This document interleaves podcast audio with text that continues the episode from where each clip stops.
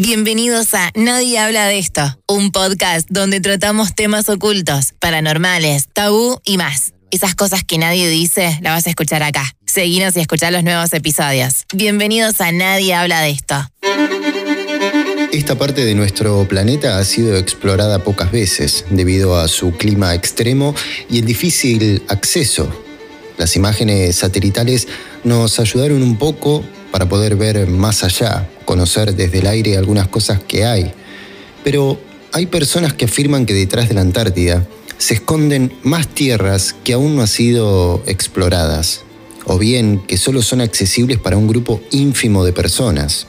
Algunos dicen que existen animales prehistóricos y hasta una cueva que conecta con el Polo Norte, donde habría un mundo subterráneo increíble. Desde el año 1959 se firmó un tratado antártico, el cual prohíbe instalar cualquier base militar en su territorio y solamente con permiso gubernamental se podría acceder a estas tierras o hielos. Bienvenidos al episodio de hoy, Más allá de la Antártida. Según algunas personas, detrás de la barrera de hielo de Ross, el cual es la plataforma de hielo más grande del mundo, podría encontrarse una ciudad desconocida e incluso un mundo nuevo entero para toda la humanidad. La altura del muro alcanza hasta los 50 metros de altura. Tiene un área aproximada de 487 mil kilómetros cuadrados. Además, la ubicación y la dimensión de la misma han hecho que poco se sepa de este lugar, la cual dio pie a la creencia de que se podría encontrar un mundo inexplorado. Según relatos griegos que hablan sobre mundos separados por muros enormes de hielo, se ha teorizado que detrás de este muro pueden existir otros mundos separados. Y es que historiadores han sospechado que, existieron más continentes, los cuales afirman que aún existen más allá del muro que nos separa de nosotros. Este planteamiento señala que la Antártida, Asgard o los reinos de Osiris y Lemuria, como algunas de las ciudades que podrían estar al final de la barrera de hielo, esa barrera de, llamada Ross, al parecer nunca desaparecieron, más bien se encuentran en otros niveles del mundo. De acuerdo a antiguos mapas dibujados, estos niveles están separados por muros de hielo y cuentan con su respectiva rotación lunar y solar, la cual haría que existiera un mundo dentro de otro mundo. De ser cierto, detrás del gran muro de la Antártida también se podría encontrar la famosa entrada a la conocida Tierra Hueca, donde supuestamente existe un sol interno cubierto por el manto terrestre que da las condiciones necesarias para que haya vida. Si bien no hay pruebas eh, científicas de que este lugar exista, de acuerdo a relatos literarios, es posible llegar por entradas situadas en el Polo Norte y en el Polo Sur, a través de cuevas y túneles interconectados.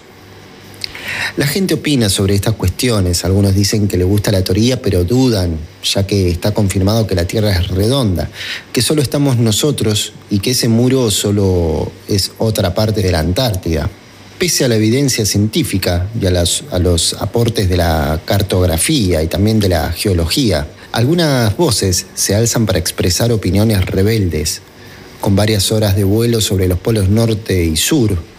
Hubo un almirante llamado Richard Evelyn Beard, el cual dejó una huella indeleble en la historia de la humanidad.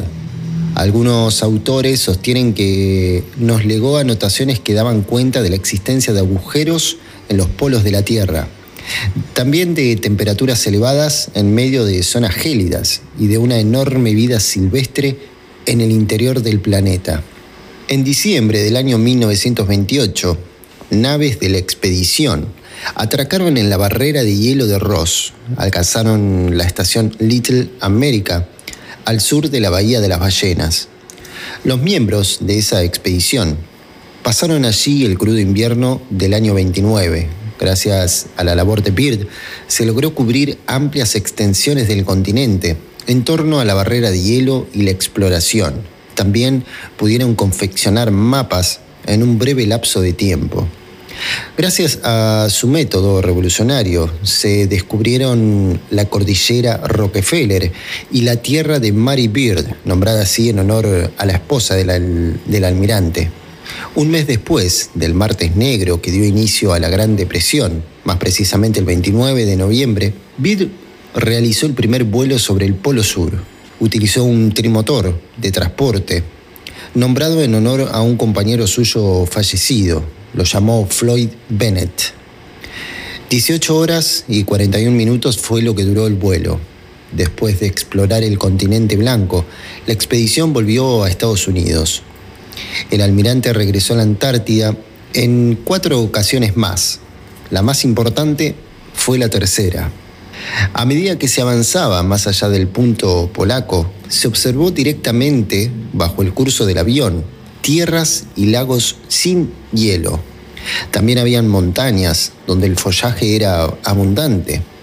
Además, una breve reseña periodística sostuvo que un miembro de la tripulación había observado a un monstruoso animal de color verdoso que se movía a través del matorral, en una tierra más allá del polo.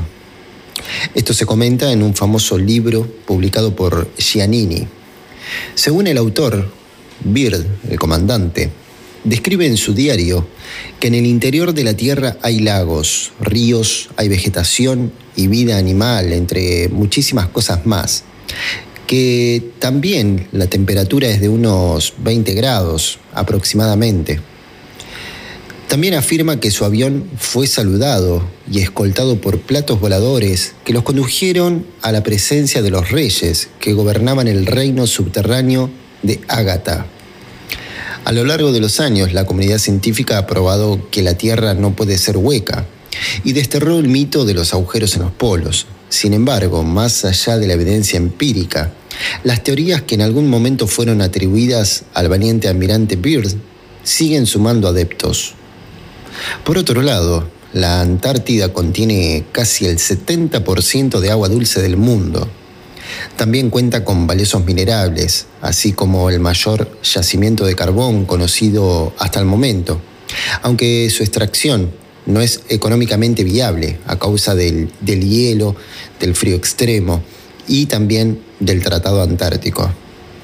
¿Qué pasa en la Antártida? ¿Hay vida más allá de sus muros? ¿Por qué no se la puede explorar? Estas son algunas de las preguntas que se realizan las personas que creen en estas teorías. Síguenos, activa la campana de Spotify, porque se vienen episodios muy interesantes. Acá, en Nadie habla de esto. El episodio de hoy. Gracias por escucharlo. Te invito a seguirme en Instagram, leonardo.gote o nadie habla de esto.podcast. También podés enviarnos una idea para charlar, anécdota o lo que quieras al email goteleonardo.hotmail.com. Muchas gracias.